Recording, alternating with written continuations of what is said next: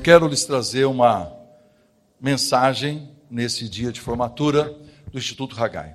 Meu texto, Efésios capítulo 6, versículo 13, que diz: Tomai toda a armadura de Deus, para que possais resistir no dia mau, e depois de terdes vencido tudo, permanecer inabaláveis. Essa palavra, essa dupla, permanecer inabalável, é uma palavra só no grego, ristemi, que é usada numa série de circunstâncias.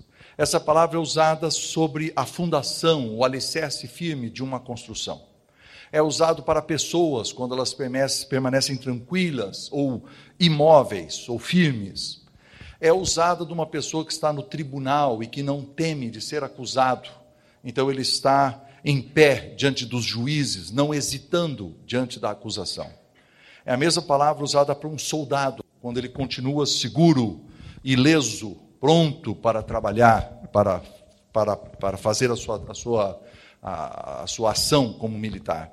E também fala da nossa atitude, uma atitude de mente firme, a qualidade de alguém que não hesita, que não desiste.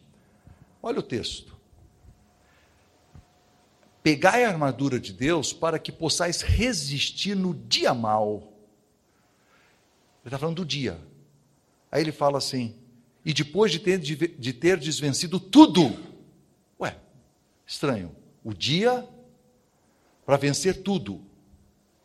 Resistir no dia e depois de vencer tudo, permanecer inabalável. Eu queria que vocês imaginassem um funil. É, todos nós, no começo do ano, fazemos aquelas decisões de começo de ano, quando a gente deseja ser, nós desejamos ser pessoas melhores. Né? Nós pensamos no, que esse ano vai ser diferente, eu finalmente vou economizar para minha aposentadoria, ou vou perder peso, ou fazer exercício, é, ficar mais tempo com a minha família. São aquelas decisões que a gente faz. Esse é o grande funil, é a grande figura, é o grande, é a grande é, batalha Agora, quando a gente chega no dia, no dia, resistir no dia mal, aí a gente descobre que não foi tão bem assim. Né? Então, mas não é, nós não somos contra isso, nós somos a favor de novos começos, progresso, nós somos a favor de alvos, de conquistas. Você, essa semana, você sonhou, você escreveu um projeto, você disse: Eu vou melhorar, eu vou fazer alguma coisa grande para Deus, ou uma coisa pequena, não interessa, é um projeto, você sonhou com ele. E Deus tem uma palavra para você diante desse grande descortinar, dessa boca enorme do funil. Ele começa dizendo assim: A vereda do justo é como a luz da aurora que vai brilhando mais e mais até ser dia perfeito. Então, brilhando mais e mais. Quando eu era estudante na Palavra da Vida, uma vez a gente dormiu lá na Pedra Grande, aqui em Atibaia, e foi uma noite horrível, né? dentro de um saco de dormir, dormindo na pedra. Mas quando chegou o dia de manhã, você vê que o sol vai nascendo, o dia vai clareando, clareando, finalmente o sol desponta, finalmente ele se torna vermelho e finalmente você não consegue mais olhar para o sol de tão forte que é.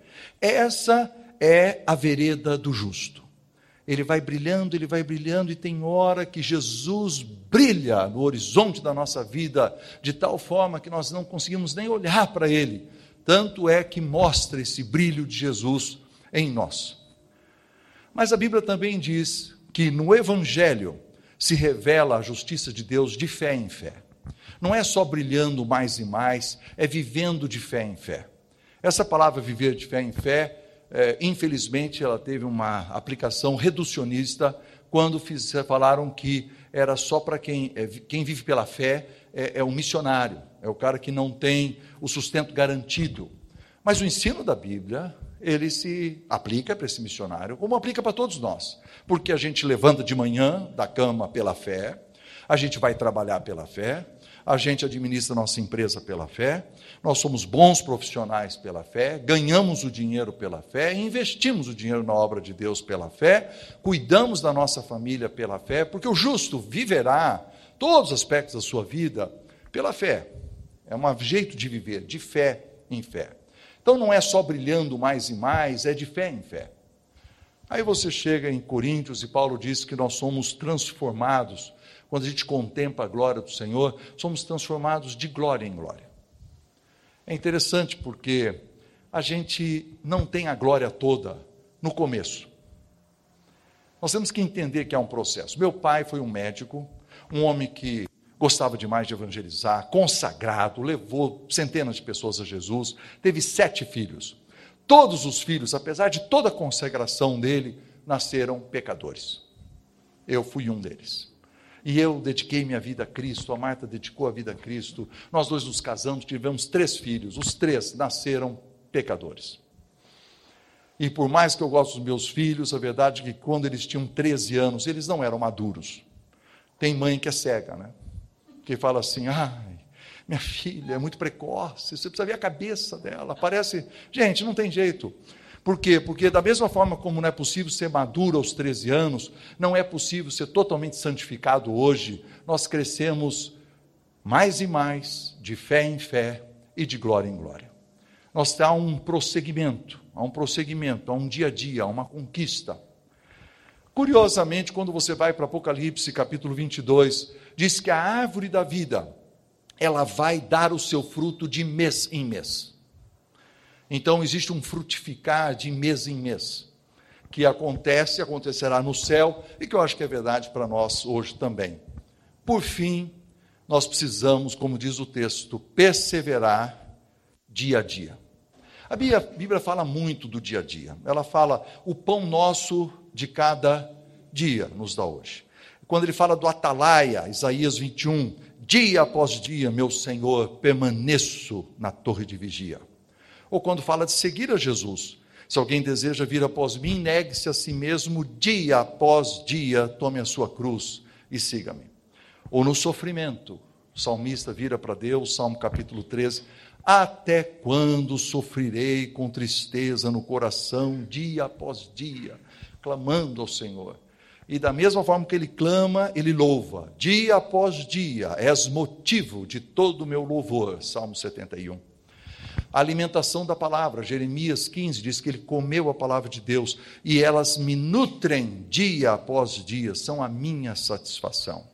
Quando você chega no Novo Testamento, diz. É, que a igreja crescia dia a dia. Então aqui está, a boca do funil é estamos brilhando mais e mais, vivendo de fé em fé, sendo transformados de glória em glória, frutificando de mês em mês, perseverando dia a dia. E aí aterrizamos no texto. E o texto diz: Tomai toda a armadura de Deus, para que possais resistir no dia mal. Entendam, queridos, nem todos os dias são iguais. Hoje é um dia lindo, hoje é um dia de festa, nós estamos felizes, nós sonhamos grandes, foram cinco dias de desafio mental, espiritual, nós estamos contentes, mas haverá o dia mal, é o dia da tentação.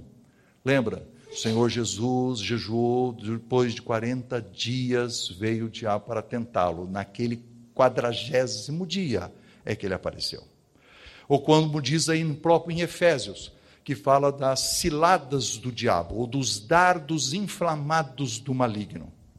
E quando eu penso que há um dia muito ruim, é um dia na semana, às vezes é um dia no mês, às vezes é uma semana no semestre às vezes é uma depressão que a gente luta com ela. Às vezes é uma fase muito ruim. Todos nós temos esse, esse período menor, onde nós temos que carregar um peso muito grande. Aí eu lembro, eu gosto demais, do Salmo 66, versículos 10 a 12, em que o salmista vê o sofrimento dele como algo vindo de Deus, mesmo que esteja muito difícil.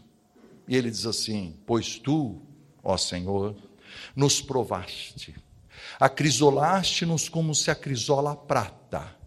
Tu nos deixaste cair na armadilha. Oprimiste as nossas costas. Fizeste que os homens cavalgassem sobre a nossa cabeça. Passamos pelo fogo e pela água. Porém, afinal, nos trouxeste para um lugar espaçoso. Então não se Deus não fizesse isso, nós não aguentaríamos, queridos. Existe o dia mal, mais o dia, a semana de descanso. Existe o dia que Deus nos protege um pouco mais. Existe o dia que, na nossa fraqueza, o Senhor nos carrega. Existe o dia do lugar espaçoso.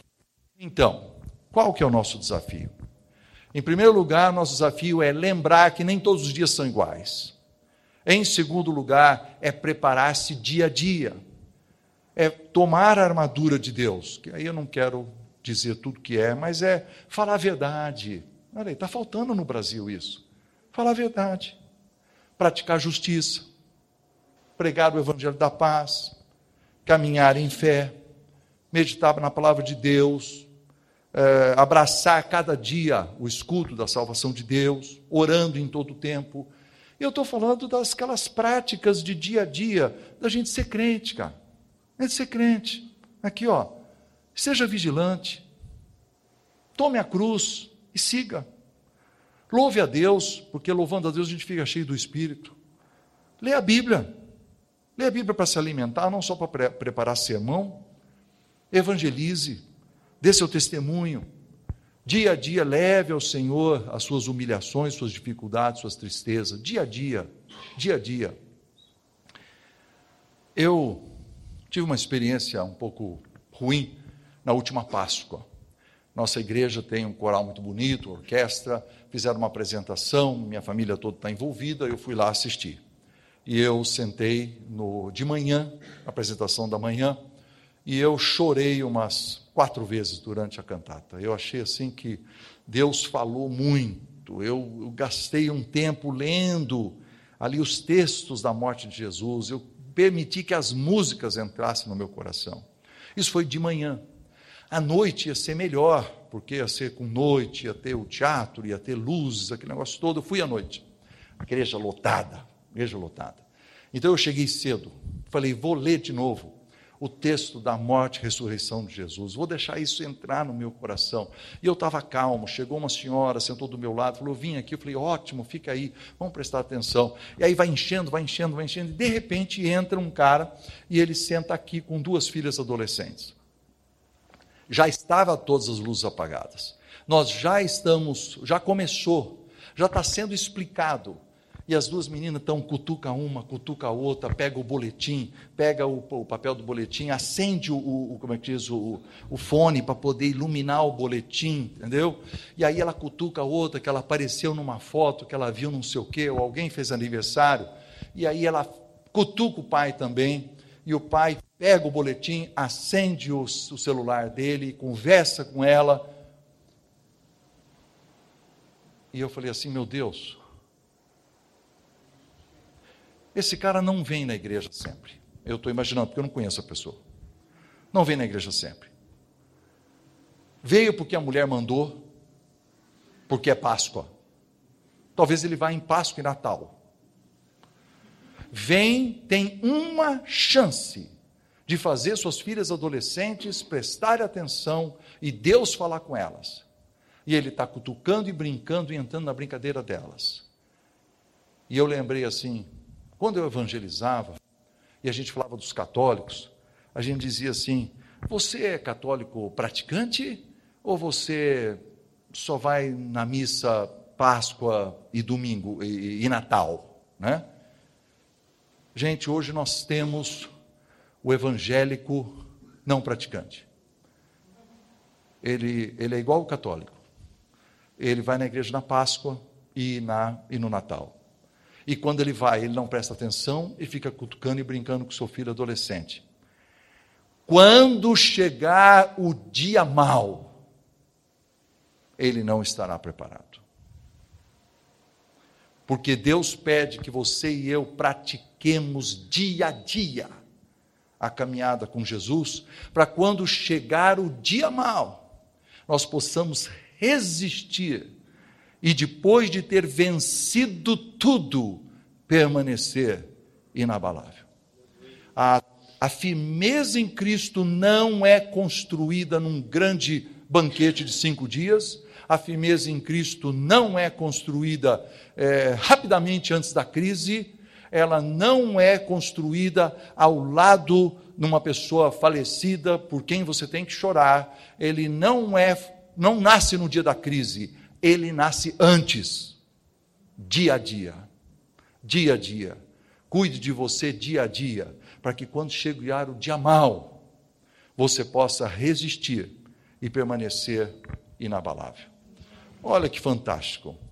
Se a batalha for muito dura, se os dias forem conturbados, se o seu projeto não sair do papel, se a mudança que você está sonhando para sua igreja, para sua empresa, não acontecer, lembre da frase do meu velho professor que pregou uma vez: enquanto o pó da batalha ainda está alto, não hasteie a bandeira branca de rendição. Você está na luta, não desista, dia a dia, dia a dia, resista dia a dia, para que no dia mal você vença tudo e permaneça inabalável. Por isso eu quero que nesse momento você que está se formando no curso de liderança avançada, não o SEDAP, os que estão se formando em liderança avançada, que você nesse momento faça uma, uma entrega para Deus, uma oração de consagração, reconsagração da sua vida. Eu vou pedir que você fique em pé, só vocês fiquem em pé. Coloque a sua mão direita no coração. Estenda a sua mão esquerda aberta à frente e repita comigo. Ó Senhor, Senhor enquanto o pó da batalha, estiver alto, estiver alto não hastearei a bandeira da rendição. Eu me agarro a ti. Eu me agarro a ti, Jesus. Somente a ti Ajuda-me a resistir no dia mal. E depois de ter vencido tudo, permanecer inabalável. Deixa eu orar por vocês. Senhor Deus amado, que esses irmãos queridos, que renovam a sua consagração de dia a dia, que tu, Senhor, os abençoe, os guarde, guarde as suas famílias, guarde a sua integridade, a sua caminhada, e que eles possam fazer uma diferença como agentes do reino de Deus neste mundo, Senhor. Deles a vitória no dia mau, deles a vitória no dia em que não for tão pujante e alegre como essa noite. Seja com eles quando o projeto não acontecer. Abençoa suas igrejas, levanta as pessoas onde eles que, eles que influenciam, seus funcionários, as pessoas que estão ao seu lado, seus filhos. O Senhor, seja com eles e que eles possam depois de vencer tudo, permanecer inabaláveis. É a nossa oração no nome de Jesus. Amém, Senhor. Amém.